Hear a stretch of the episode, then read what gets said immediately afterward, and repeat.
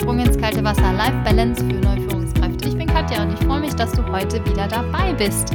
In diesem Interview geht es um das große Wir. Das heißt, wie schaffe ich es denn als Führungskraft und auch als neue Führungskraft ein gutes Wir-Gefühl im Team zu entwickeln? Und was bringt ein Wir-Gefühl eigentlich für mich als Führungskraft, sowohl für das Team, aber natürlich auch auf Unternehmensebene? Ulrike Stahl ist heute mein Gast. Ich habe mich so sehr gefreut, dass sie da ist.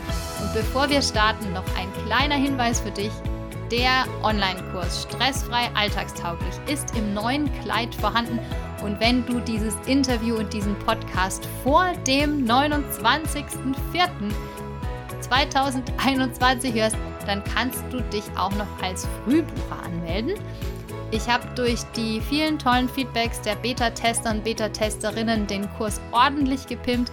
Es gibt zum Beispiel einen Bonus das ist ein Live-Call einmal pro Monat, wo wir uns austauschen über Tipps und Tools rund um das Thema Stressmanagement.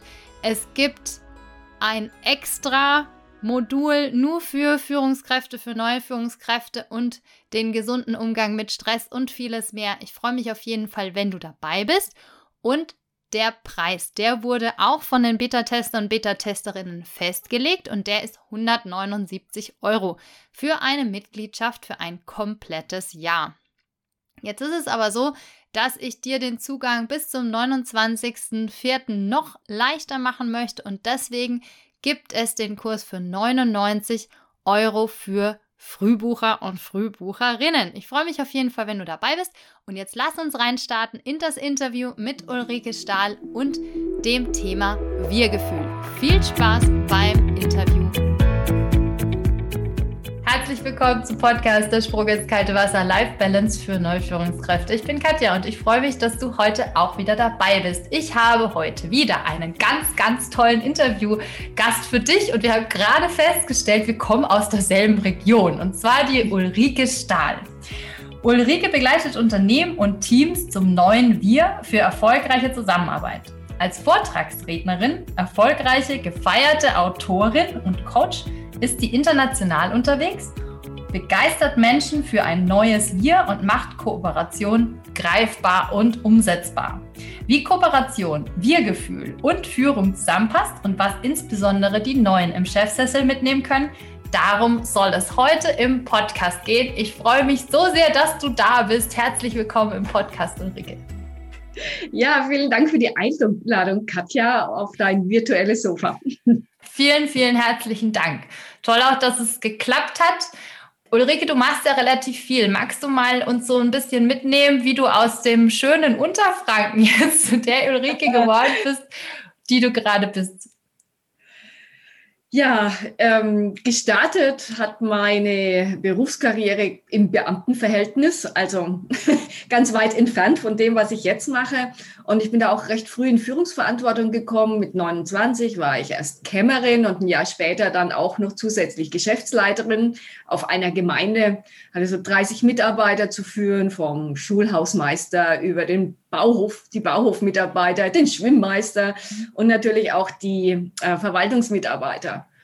Und äh, was mich diese Zeit gelehrt hat, ist mit Sicherheit Struktur. Also mhm. das ist das, das lernst du ein und aus in der Ausbildung, geh strukturiert vor. Und ähm, ja, aber vielleicht war es dann auch irgendwie zu viel Struktur. Ich war auch mhm. Beamtin auf Lebenszeit, also ich hätte das mein Leben machen können, aber ähm, ich bin dann durch Zufälle, das wäre eine ganz eigene Geschichte, ähm, nach Kuba gekommen und habe dort meinen quasi ersten Vortrag und den auch gleich international gehalten auf einer Konferenz von den mhm. Vereinten Nationen. Da habe ich eine Hilfsorganisation vorgestellt und ja, und dann war ich da halt auch so privat unterwegs auf Kuba und hatte die große Erkenntnis, Mensch, die haben eigentlich nicht viel zum Leben aber die haben so viel Spaß am Leben. Und bei mir genau das Gegenteil. Hm. Ja, okay. Und dann habe ich einen Monat gebraucht, als ich wieder zurück war, um zu sagen, hm, so geht es nicht weiter. Ja, und dann ähm, Nacharbeiter, Nachfolger ausgewählt, eingearbeitet und dann neun Monate später habe ich äh, begonnen, bei den Vereinten Nationen in Mexiko zu arbeiten. Mhm. Dafür habe ich mir ein Jahr gegeben, internationale Erfahrungen mal zu sammeln. Lateinamerika hat mich gekitzelt und dann habe ich mhm. gedacht, mhm. dem gehe ich jetzt mal nach. Ja, und die Zeit, äh, das war für mich so ganz entscheidend, ne? aus Unterfranken, kleinem Dorf, nicht viel erlebt noch, dann ein ganzes Jahr im, im, äh, in der fremden Welt, in der fremden Stadt, auch ganz allein. Das hat mich schon auch geprägt und mir gezeigt, ja, ich komme auch mit ungewohnten Situationen zurecht und vor allem hat es mir auch diese, diese Lust am Blick über den eigenen Tellerrand gebracht. Also mit Menschen aus anderen Ländern in Kontakt zu bleiben, das ist noch immer meine größte Leidenschaft, in Kontakt zu sein und auch da zu arbeiten. Ja, und als ich zurückkam, hätte ich nochmal zurückgekommen ins Beamtenverhältnis, aber da kommst du einmal raus und nie wieder. Also den Fehler habe ich dann nicht gemacht. ähm, ich habe dann eine Coaching-Ausbildung gemacht. 2001 war das dann, also recht früh für das Business. Habe eine Coaching-Praxis aufgebaut, bin ins Firmentraining gekommen. Ja, und seither ähm, unterstütze ich eben Teams oder ganze Unternehmen dabei, die Kraft des Wir zu stärken, Zusammenarbeit zu verbessern und äh, ja, und daraus hat sich dann auch mein Vortragsthema entwickelt, eben die Kraft des Wir. Mhm. Ja. So. Mal im Kurzen. ja. Ich, ähm, ich finde das total spannend, weil ich war selber auch länger in Südamerika, also 17 Monate in Argentinien und Bolivien. Und ich kann dieses Wir-Gefühl, finde ich, total spannend, dass du das als Thema hast, weil ich habe das vielleicht auch ähnlich erlebt. Aber magst du uns nochmal mitnehmen, was heißt denn das, das wir für dich? Ja, wenn ich es jetzt auf die, ähm, also wir ist ja zum einen ein Gefühl, ein sehr tiefes Gefühl der Verbundenheit, ein Gefühl, das einem hilft, äh, sich auf gemeinsame Ziele zu konzentrieren und ähm, dann Beitrag dafür zu leisten, dass das mhm. ins Leben kommt, diese gemeinsamen Ziele. Also auch die eigenen äh, Wünsche und Bedürfnisse zwar im Blick zu haben, aber die auch mal zugunsten des größeren Ziels zurückstellen zu können. Das mhm. ist äh, für mich so der Kern des Wir. Und wenn ich das auf Unternehmenswelt übertrage, dann heißt es für mich, ähm, Kooperation statt Konkurrenz. Mhm. Es heißt ähm, Kollaboration, also echte Zusammenarbeit statt diesem Silo-Denken, das ich aus meiner Beamtenzeit natürlich super gut kenne. Mhm. Und, äh, und es das heißt für mich zu, zu gemeinsam wachsen. Mhm. Ja. Der Podcast ist ja besonders für die Neuen im Chefsessel. Ich, also, mhm. das ist so meine, meine Lieblingszielgruppe, um die kümmere ich mich total gerne. Wenn ich jetzt mir so eine neue Führungskraft vorstelle, dann ist die ähm, entweder in die Position gehoben worden fast schon, also jemand, der halt einfach befördert worden ist und auf der anderen Seite halt Leute, die sich aktiv auf eine Führungsposition bewerben und dann eben reinkommen. Was beide möglicherweise eben noch nicht so auf dem Schirm haben, ist das mit dem Wir, was du gerade beschreibst. Denn entweder ist es so das, ne? Konkurrenz und Ellenbogen oder ist es äh, dieses, ja, wie kriege ich denn das überhaupt hin mit dem Wir im, im Team? Ich war ja vorher selber Teammitglied und so weiter. Hast du dann einen, einen Tipp für die, für die neuen im Chefsessel oder die neuen Führungskräfte, wie sie dieses Wir bauen können? Mhm. Oder auch ja. sich bewusst machen können überhaupt, ne, dass das wichtig ja. ist. Ja, ja. Also ich meine, der eine Punkt ist natürlich, dass du als Führungskraft unheimlich vielen Einflussgrößen ausgesetzt bist. Also mhm. da ist zum einen das eigene Führungsverständnis. So. Und da ist es wichtig, dass ich mich da mal mit auseinandersetze. So, wie bin ich denn äh, groß geworden mit der Idee des Führens? Habe ich noch diese Great Man Theory oder Great Woman Theory? Ich trage die Welt auf meinen Schultern und ich muss alles besser wissen und können als mein Team. Dann mhm. wird es schon schwer, ne? weil Kooperation heißt ja noch schon was mit auf Augenhöhe äh, zu tun. Klar, ich habe meine Rolle als Führungskraft, ich habe Verantwortung, aber ähm, ich lasse die anderen tun, ich lasse die anderen ran, ich lasse die anderen glänzen. Also da mal sich klar zu machen, was ist mein Führungsverständnis. Mhm. Dann hast du natürlich die Organisationskultur. So, wie sieht die Organisation den Führung? Was erwarten die von mir? Und äh, wir alle sind ja ein Teil dieser Organisation, wenn wir da mal drin sind, Teil des Systems.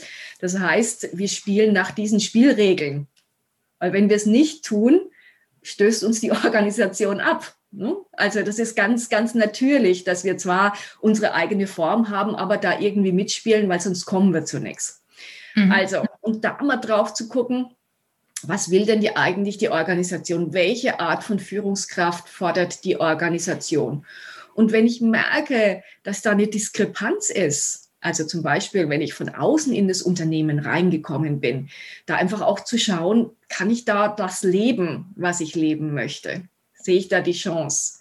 Und bevor ich mich aufreibe, dann einfach auch zu gucken, vielleicht finde ich woanders ein Klima, das das besser fördert, was ich leben möchte.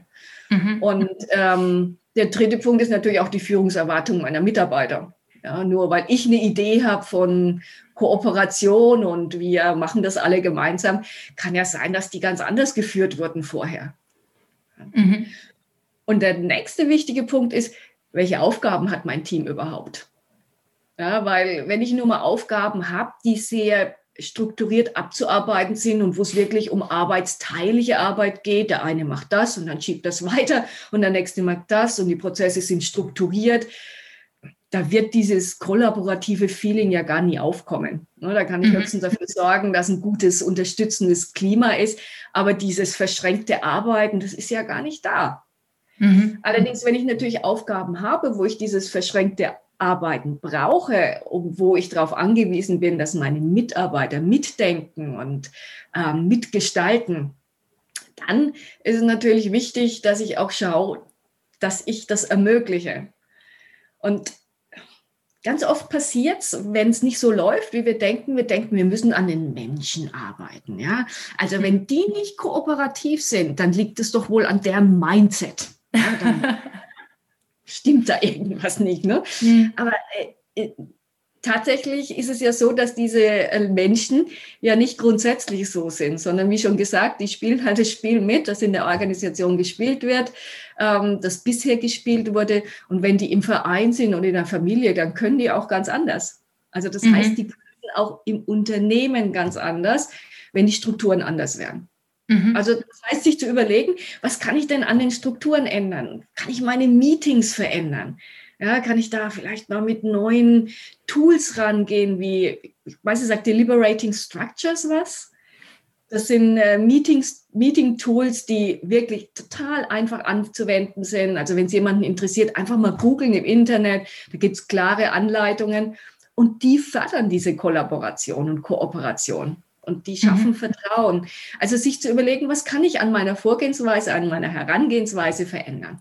Mhm. Ja, was ich äh, spannend fand, du hast jetzt im Prinzip ja schon mehrere Ebenen angesprochen. Also einmal die Unternehmensebene, also dann die, die, die, die Teamebene vielleicht so, ne? Und dann aber auch die, die Ich-Ebene als Führungskraft. Und mhm. wenn jetzt aber jemand sagt, ja, was bringt mir das denn? Also sowohl ein Unternehmen, ne? also wenn wenn jetzt jemand, eine Führungskraft sagt, ja wunderbar, ich habe das jetzt gehört, ich, hab, ich finde das auch total toll, aber was, was bringt das? Wie kann, wie, was hat ein Unternehmen für Vorteile oder was hat auch ein Team für Vorteile, vielleicht eben auch die Führungskraft selber für Vorteile, wenn sie an diesem starken Wir arbeitet?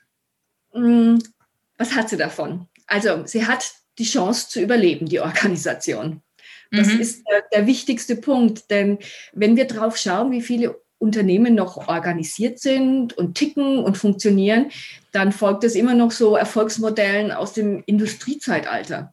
Mhm, also ja. das ist eben schneller, höher, weiter. Ähm, Konkurrenz, sich durchsetzen, den anderen platt machen und selbst strahlen. Äh, tatsächlich stehen wir jetzt aber mit beiden Beinen im Wissenszeitalter. Hm, und äh, da mhm. funktionieren diese Werkzeuge einfach nicht mehr. Und viele Unternehmen merken das, da strengt man sich mehr an und man zieht mehr die Peitsche und man macht sich noch mehr Mühe, die Aufgabenbeschreibungen festzuzurren und setzt die Ziele noch strenger und kontrollierter noch mehr und merkt, oh, wir kommen aber nicht zu den Ergebnissen, die wir wollen. Das liegt daran, dass sich die Aufgaben halt geändert haben. Ne, also da, es gibt mehr Überraschungen, wir brauchen mehr Flexibilität, Ne, das, der Begriff der komplexeren Aufgaben, weil mehr Einflussgrößen. Und die kann ich halt nur lösen in dieser kollaborativen Zusammenarbeit. Und mhm. wenn ich es nicht schaffe, diese, diese Kooperation wirklich ins Unternehmen reinzubringen, dann werde ich scheitern, ganz einfach. Mhm. Ja. Wenn, wenn ich jetzt als Führungskraft merke, dass mein Team da Nachholbedarf hat, also nochmal angenommen, ich bin jetzt neu in diesem Team, komme da rein, habe vorher mich da erkundigt und vielleicht komme ich sogar aus einer Struktur, die dieses starke Wir schon gelebt hat und möchte jetzt eben Führungskraft sein. Merke aber in dem Team, dass es eben noch in so Strukturen äh, festhängt, vielleicht wie du die beschreibst. Woran merke ich das A und wie kann ich das Team überhaupt motivieren, dass es sagen, naja gut, also sowas wie ein starkes Wir, das, das packen wir jetzt an und da investieren wir auch vielleicht so ein bisschen unser, unser Herz und Hirn ja. rein, um das zu ändern. Ja. Woran merke ich es? Wahrscheinlich merkt man sehr schnell, wenn, wenn man aus einer anderen Struktur kommt, weil plötzlich merkt man, hey, wieso kommen die immer alle zu mir? Warum reden die eigentlich nicht mhm. miteinander? Also das ist schon mal der wichtige Punkt. Ne? Ich bin so die, die quasi die Spinne im Netz, die alles verteilen muss. Ähm, ich merke, Wissen wird eben nicht direkt geteilt. Mm, ähm, Fehler werden vertuscht anstatt sie zu, zu teilen. Auch das ist ein Punkt, ne? weil es dient ja auch oft dazu, anderen zu ermöglichen, zu lernen. Ähm, es wird nicht um Hilfe gebeten. Ne? Jeder sagt, ich muss das alleine schaffen. Und äh, ja, für das Unternehmen gibt es ja auch so dieses Not Invented Here-Syndrom. Also äh, irgendeine Abteilung oder auch im Team kann es passieren, kommt mit einer guten Idee und die anderen sagen, ja, wenn das nicht von uns ist, wenn es nicht von mir ist, kann das ja gar nicht gut sein. Also machen wir das gleich mal platt. Also das sind so Symptome, an denen man sehr schnell merkt, hm, äh, mit der Kooperation oder mit der Kollaboration läuft es nicht so ganz gut. Mhm. Und äh, wie kann ich es verändern? Und auch da sage ich wieder, guck zuerst auf die Strukturen. Überleg, was kannst du da verändern? Oder was ist jetzt momentan da, was genau dieses Verhalten rechtfertigt? Mhm. Weil ne, die Menschen machen es ja nicht aus Jux und Tollerei, sondern mhm. irgendwie haben sie gelernt, dass das wohl am besten funktioniert hier in diesem Unternehmen. Also, mhm. ähm, schau mal auf die äh, Zielvereinbarungen. Ja, Gibt es da individuelle Zielvereinbarungen, möglicherweise noch mit einem Bonus drauf? Ähm, und guck, ob du vielleicht gemeinsame Ziele definieren kannst. Mhm. Ähm, arbeitet jeder an, wirklich an seinem eigenen getrennten Arbeitsgebiet oder gäbe es die Möglichkeit, dass du äh, mal zwei zusammen dran setzt? Hatte ich letztens erst eine, eine Teilnehmerin in, im Führungskräfteseminar, die hat halt gesagt, also irgendwie arbeiten die nicht richtig zusammen und der eine sondert sich immer ab. Und dann war die Frage, ja, wie wäre es denn, wenn du einfach mal den zusammen mit zwei anderen an dem Thema arbeiten lässt und diese Verantwortung abgibst? Ja, also wirklich vor allem auf die Strukturen gucken, dann ähm, einfach gucken, kann ich, wie kann ich meine Meetings verändern? Ja, sind die Meetings bisher so, dass ich rede und meine Mitarbeiter schauen mich mit großen Augen an und dann komme ich mhm. wieder, wenn ich sage, habt ihr Ideen, dann kommt eher wenig oder Verhalten. Ähm, mhm. Dann einfach zu gucken, kann ich ähm, Entscheidungen delegieren? Ja, da gibt es so clevere Sachen wie den äh, Entscheidungspoker oder Delegation Poker, wo ich mit meinem Team, Team auch drüber sprechen kann. Äh, was möchte ich denn, dass ihr übernehmt und was traut ihr euch zu, zu übernehmen? Also das ist eine Kommunikation, die ich führen muss, ähm, dass ich eben mit neuen Tools arbeite, eben wie zum Beispiel mit Liberating Structures einfach mal schnell Ideen sammeln. Gibt so eine coole Übung, die heißt eins, zwei, vier, alle. Also ich habe mhm. eine Fragestellung und dann gebe ich eine Minute und jeder überlegt sich eine Idee. Mhm. Und dann sage ich, okay, zwei Minuten, tauscht euch mal zu zweit aus zu euren Ideen. Mhm. Und dann zu viert habt ihr vier Minuten, euch das nochmal gegenseitig mhm. vorzustellen. Und dann im Team stellt ihr die beste Idee oder die eine Idee, die heraussticht, mal allen vor. Und so habe ich ruckzuck mhm. eine Sammlung von Ideen und wirklich jeder ist involviert. Mhm. Ja, ja. Dadurch, dass sie miteinander reden müssen, gucken die nicht auf mich als Chef. Mhm. Ja, also es gibt also echt einfache Tricks, sage ich mal, wie, wie das funktioniert, dass die Leute auch eben in der Kommunikation kommen. Nichtsdestotrotz, was du sagst mit den Strukturen und diesen, den, ich kann mir vorstellen, dass es auch an der gelebten Unternehmenskultur mhm. liegt, vielleicht sogar. Ne? Also, dass man da vielleicht jetzt auch eben als, als neue Führungskraft oder Führungskraft, wenn man eben in so ein Team kommt, nicht das unbedingt einfach hat da wirklich was zu verändern. Was wäre denn so? Also du hast ganz viele Sachen schon gesagt, mit äh, das Meeting anders, anders machen, mit den Leuten sprechen, ähm, die Leute miteinander sprechen lassen. Und was mir noch aufgefallen ist, ist diese Selbstverantwortung so ein mhm. bisschen. Ja. Wie, wie denkst du, was wären so die ersten Schritte, um Leute in eine Selbstverantwortung äh, zu kriegen, ohne dass sie eben Angst haben, das Wissen, ähm, also vor, vor dieser, naja, der andere, wenn ich das nicht mache, dann ist es, dann geht mir mein Bonus flöten. also, ja. ne? also hast du da eine, hast du da eine Idee, was so der erste Schritt sein kann, damit dieses Vertrauen für ein starkes Wir auch überhaupt entstehen kann? Ja, äh, da muss ich als Führungskraft stark sein. Nicht stark gegenüber dem Team, sondern stark gegenüber, die Orga gegenüber der Organisation, weil ich muss ja hier quasi die Hand drüber halten. Also wenn mhm. ich jetzt zum Beispiel sage, ähm, das lasse ich jetzt, das ist wirklich eine Entscheidung, die noch nicht durch den Prozess definiert ist, ähm, aber die lasse, treffe jetzt nicht ich, sondern die lasse ich mein Team treffen. Ähm, dann muss ich da auch die Hand drüber halten, dass da nicht mein Chefchef -Chef oder mein Chef reingrätscht und sagt, das geht aber nicht. Mhm. Ja? Oder ähm, dass ähm, natürlich auch ich dazu stehen muss und sagen muss, das hat mein Team so entschieden und da stehe ich dahinter. Mhm. Also wenn ich etwas verändere in meinem Team, dann muss ich das halt gegenüber der Organisation auch stehen und verteidigen können. Und das ist vor allem für eine neue Führungskraft natürlich eine große Herausforderung. Ähm, da würde ich mir jetzt nicht äh, die größten Baustellen mal zuerst vornehmen, mhm. sondern ich würde wirklich versuchen, zunächst mal mit kleinen Methoden überhaupt mal die Mitarbeiter ranführen und eben zeigen, hey, ich lebe das so, mir ist das wichtig und da eben auch als Vorbild ranzugehen. Ne? Also auch immer wieder so Sachen ins Spiel zu bringen und zu sagen, okay, das ist jetzt unsere Teamsicht, aber lass doch da uns mal aus ähm, Sicht des anderen Teams draufschauen. Oder was ist denn das größere Ziel hier? Was ist denn das Unternehmensziel? Also dem Team auch immer wieder zu helfen, die Perspektive zu wechseln und selbst ein guter, gutes Netzwerk spinnen im Unternehmen und äh, ja, da einfach ein, ein gutes Vorbild leben. Mhm. Ja, du hast jetzt gerade schon echt viele Kompetenzen auch angesprochen, die da überhaupt dazugehören, sowas wie ein, ein starkes Wir hinzubekommen in so einem Team. Also äh, Vorbild sein, habe ich rausgehört. Dann sowas wie, ähm, dass man eben auch ein, die Möglichkeit hat, ein starkes Netzwerk aufzubauen, aber auch, dass man aus dieser Ellenbogenmentalität ein bisschen rauskommt, selber als Führungskraft. Ja. Gibt es denn da noch äh, Kompetenzen, wo du sagst, das wäre wichtig für Führungskräfte, die zu haben, um eben so eine stabile Basis für ein starkes Wir aufbauen zu können? Mhm. Ähm, ich brauche ein hohes Maß an Zuhörfähigkeit. Mhm. Und dabei auch die Geduld und die Ruhe, das zuzulassen. Also ich mhm. darf mich nicht selbst von meinem Aktionismus oder von dem, von dem Treiben, das von außen auf mich kommt, dazu verleiten lassen, zu sagen, ach, bevor ich da lang zuhöre, mache ich es doch lieber selbst.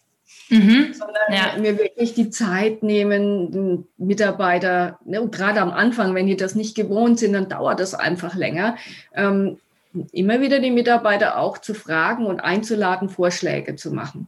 Mhm. Also das, das ist ein, ein, ganz wichtiger Punkt. Ähm, es braucht Bescheidenheit.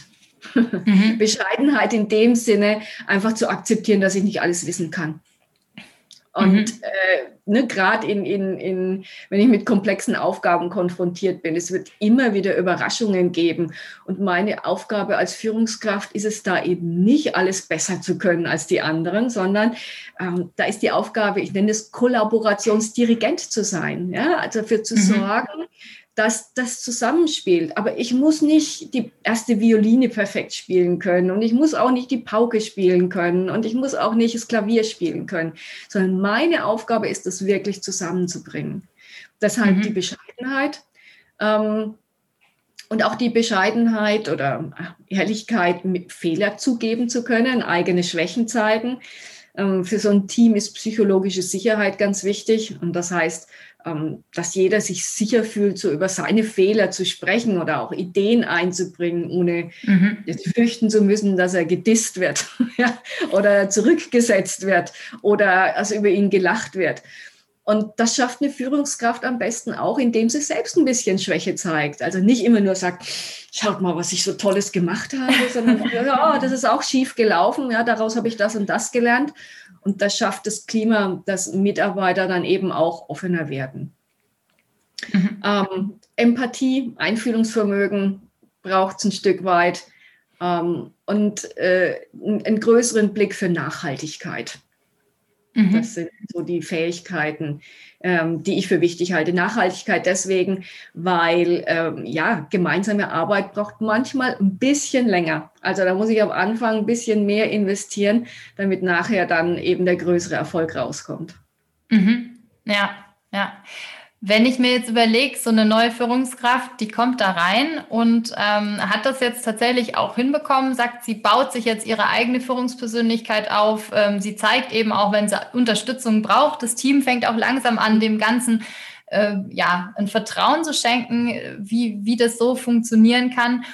Und wie kann ich das denn dann machen, wenn jetzt... Ähm, wenn jetzt jemand geht, das heißt, wenn dieses, dieses Wissen, was ich da, was, was möglich, also ein, ein Mitarbeiter, der ist da schon lange da, ja, und ähm, der kommt möglicherweise mit dieser neuen äh, Teamkultur, sage ich mal, nicht klar. Weil er sagt, ich habe seit 30 Jahren so gearbeitet, ich äh, werde mich jetzt hier nicht von meinem Schreibtisch wegbewegen. Und mhm. der, der geht, also der geht in, in Rente oder wo auch immer. Und ich als Neuführungskraft muss jetzt aber dafür sorgen, dass dieses Wissen da bleibt. Jetzt hat er aber diese Mentalität mit hier, der geht ja aus einem bestimmten Grund. Gibt es da einen Tipp von dir, wie ich dieses, wie ich dieses Wissen dann trotzdem mit in diesen Wir, dieses starke Wir doch transportieren kann, dass das bleibt, also dass die wichtigen Sachen bleiben? Also wenn natürlich jetzt überraschend entscheidet zu gehen und ist von jetzt auf nachher weg, ja. dann, dann wird es natürlich schwierig. Ähm, meine Erfahrung ist, dass Menschen gerne etwas hinterlassen. Ja, also das ist, das ist einfach dieser Lebensphase geschuldet. Da ist, ne, da will man Erbe hinterlassen und äh, die wenigsten sagen, ich will jetzt dem Unternehmen schaden oder ich, ich gebe das nicht preis. Mhm. Ähm, deswegen bin ich ein Fan von Mentoring-Teams, also ähm, jung und alt zusammenzubringen und den, na, oft wird ja gesagt, ach, die kann ich nicht mehr motivieren oder den kann ich nicht mehr motivieren, weil die sind ja schon über 50. Und da sage ich immer, wie? Wisst ihr, dass ich 54 bin? ähm, aber aus junger Sicht denkt man dann immer, wenn man ein gewisses Alter überschritten hat, ist man nicht mehr zu motivieren. Das mhm. stimmt ja nicht. Ja, es ist einfach nur, dass sich vielleicht die äh, Motivationsfaktoren verändern, was einen interessiert und was einen treibt. Und klar klappt es nicht mehr mit der kleinen Lohnerhöhung, sondern da braucht schon wirklich dieses, diese intrinsische Motivation. Und die mhm. sehe ich bei Menschen da, dass sie was hinterlassen möchten und da Mentoring-Teams zu formen, frühzeitig die Möglichkeit zu geben, dass äh, die Person jemanden unter die Fittiche, Fittiche nimmt und da Wissen weitergibt. Und das kann auch dann dazu führen, dass die Person sogar dann auch beginnt zu lernen, Dinge, die eben die junge Person hat. Mhm. Ja. Das ist also meine Erfahrung. Ja, das ist auch ein sehr, sehr schönes Bild, muss ich sagen. Also das ist äh, sehr, sehr wertvoll. Wenn ähm, ich jetzt das geschafft habe als Führungskraft oder halt das Team das geschafft hat, dass es eben dieses starke Wir auch lebt, wie würdest du da in so einem Team die Stimmung beschreiben? Ähm, naja, ähm, du hast vorhin von Selbstverantwortung gesprochen oder Selbstorganisation. Ja, so ein Team arbeitet selbst organisiert. Das heißt, mhm. wenn Herausforderungen kommen, reagiert das Team mit Ideen, wie man damit mhm. umgehen kann. Also als Führungskraft kann man sich dann fast ein bisschen überflüssig fühlen, ja, manchmal, das schrecken auch manche Führungskräfte. Mhm. Aber es gibt ja immer was zu tun, an der Strategie zu basteln oder eben das Team nach außen zu schützen oder gut darzustellen. Also da gibt es immer was zu tun. Mhm. Ähm, dann ähm, Feedback läuft im Team. Da brauche ich nicht mehr das Feedback-Gespräch der Führungskraft, ja, sondern mhm. das Team gibt sich gegenseitig Feedback, weil die sehr verzahnt arbeiten. Und dann wird auch mal gesagt, ey, das war fein nix, ne? ja? Oder das ist jetzt nicht so toll gelaufen. Das heißt nicht, dass man immer kuschelt, ja, sondern äh, da kann es auch heftige Diskussionen geben. Nur man hat halt auch dann Entscheidungsverfahren oder Lösungsverfahren, die dann doch zu Ergebnissen führen. Mhm. Ähm, also ich gucke immer so auf vier Bereiche bei einem Team, das gut läuft. Das eine sind die äh, der Fokus. Wissen die, was die tun? Ja, mhm. Wissen die, welche Ergebnisse sie erzielen wollen und erzielen Ergebnisse? Ähm, dann ist es der Flow, also läuft dieses Ineinandergreifen von Arbeit wirklich gut, läuft die Kommunikation flüssig, ähm, weiß, wer mit wem spricht, wie ist es, ne? also flutscht es einfach, Wissen wird geteilt, wenn es Probleme gibt, kann man andere um Hilfe bitten. Dann das Klima, also ein Klima von Verbundenheit, dass eben, wenn Herausforderungen kommen oder was schief geht, das Team eben nicht auseinanderfällt und man sich mhm. gegenseitig mit den Fingern auf sich zeigt, sondern dass dann wirklich ein Zusammenrucken ähm, erlebbar ist. Und das ist ja gerade in der Corona-Zeit die größte Herausforderung geworden von Firmen. Also mit allen, denen ich spreche, sagen sie, das ist es, wir, wir müssen unseren Leuten irgendwie dieses Gefühl von Verbundenheit geben oder schaffen. Mhm. Also das ist wirklich eine große Herausforderung, wo ich einfach auch Zeit darauf investieren muss, dass diese mhm. emotionale Verbundenheit da ist. Und ähm, ja, last but not least, dass die Prozesse klar sind. Ne? Also dass, äh, dass eben beschrieben ist, woran messen wir unsere Ergebnisse, wie erkennen wir denn überhaupt, dass wir das Richtige tun. Ähm, wie kommunizieren wir miteinander? Also gerade auch, ne, wir werden sicher in hybride Arbeitsweise gehen. Wer ist wann im Büro? Ähm, wie tauschen wir uns aus? Welche Kommunikationsmittel nutzen wir? Mhm. Also das sind vier Bereiche und die funktionieren halt jeder von ihnen. Mhm. Ja, wenn wir jetzt nochmal rauszoomen, also wir haben jetzt die Führungskraft selber gehabt, weil wir es am Anfang auch noch ein bisschen äh, aufgeteilt haben. Wir haben die Führungskraft selber, wir haben das Team. Das funktioniert, äh, aber nicht nur funktioniert, sondern die Stimmung ist da gut und ähm, die arbeiten gut zusammen, es ist eine Vertrauensbasis da und so weiter. Wenn wir jetzt nochmal rauszoomen aufs Unternehmen, was merkt das Unternehmen denn, was an dem Team anders ist an einem, als an, an einem anderen Team, was eben nicht so arbeitet mit diesem starken Wir? so der Personalchef oder so. ähm, es könnte daran liegen, dass er eher wenig hört von dem Team, weil das Team halt funktioniert. Ja? Mhm. Und ähm, was so ein Team auch auszeichnet, ist eben, ich habe die vier Bereiche beschrieben, dass eben auch Ergebnisse geliefert werden und dass vor allem auch ähm, ich sage immer, dieses Wir auch größer gedacht wird. Also wenn dieses Team wirklich dieses Wir verinnerlicht hat, dann ist es ja nicht nur wir als Team, sondern wir im Unternehmen, also dass die Dinge unterstützt werden, die das Unternehmen vorbringen und vor allem auch wir mit dem Kunden. Also mhm. dass dieses Team auch überlegt, wie tragen wir denn zur Wertschöpfung bei? Und sich mit diesen Themen auseinandersetzt und äh, sich möglicherweise weniger interessiert, und das kann für den Personalchef ein bisschen schwierig sein, für so interne Prozesse. Ne? Wenn dann plötzlich mhm. so eine Kulturinitiative kommt, dass das Team dann sagt, äh,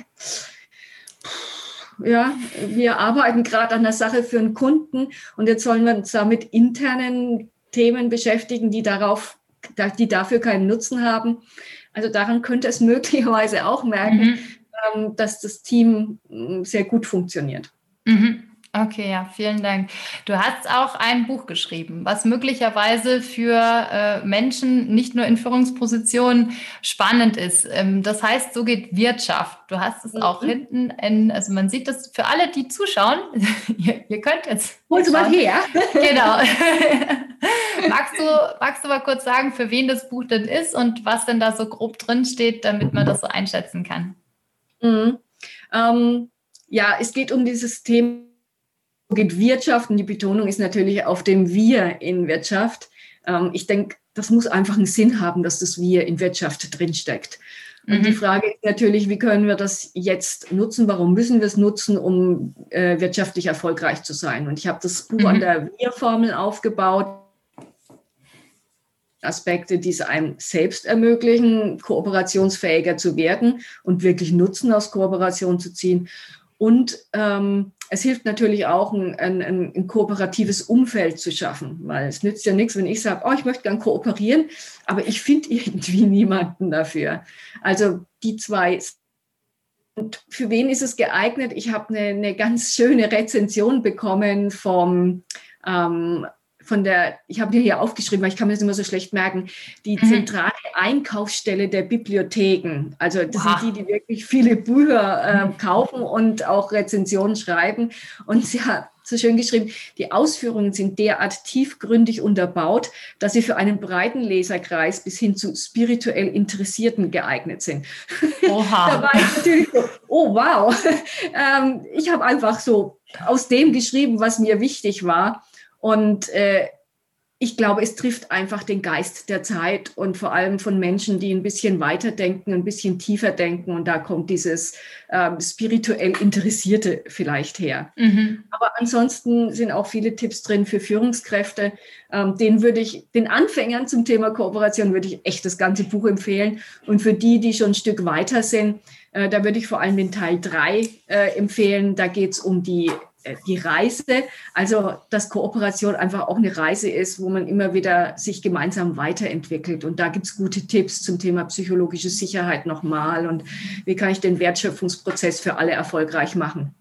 Mhm. Ja. Ja, vielen, vielen Dank. Ich habe jetzt, also das mache ich immer, immer. Ich mache äh, ein kleines Stalking bei meinen Gästen.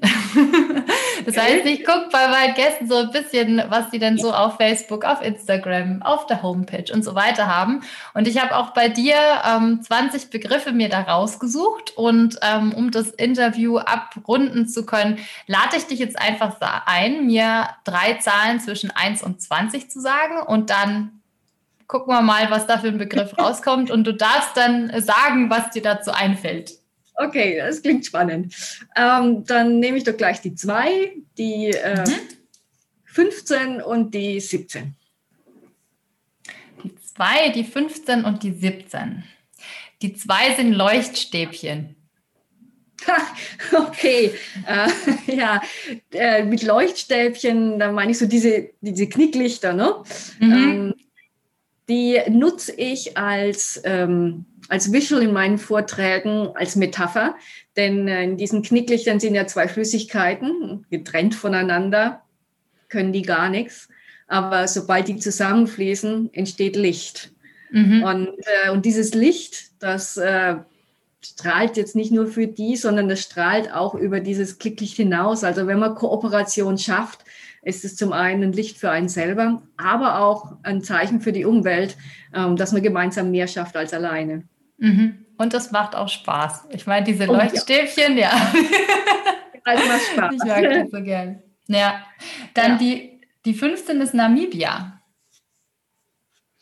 Ähm, ich bin bei der German Speakers Association und äh, da hat die Gabi Graupner ähm, äh, unsere Ex-Präsidentin eine ähm, Kooperation mit Namibia, mit der neu gegründeten Speakers Association in Namibia äh, ins Leben gerufen und ein Mentoring-Programm entwickelt. Und äh, ich hatte selbst einen Mentor bei der GSA und ich sage immer Pay Forward. Also als dann ähm, Mentoren gesucht wurden, habe ich mich da gemeldet und habe, hatte, es ist jetzt ausgelaufen, im letzten Jahr zwei Jahre ein ganz tolles Mentee in Namibia und als dann die Global Speaker Convention im letzten Jahr in Namibia stattfand, äh, war ich da auch, hatte da auch einen Auftritt vor den ganzen internationalen Kollegen, was super aufregend war. Mhm. Und habe natürlich auch meinen Mentee getroffen. Und, mhm. äh, und das erste Mal auf dem afrikanischen Kontinent gesprochen. Das war auch spannend. Klasse, klasse. Stelle ich mir unglaublich bereichernd vor und ja. sehr, sehr spannend auch, ja, auch von der Atmosphäre. Super. Mhm. Aber wir haben noch eine Zahl. Moment. Grüne Smoothies.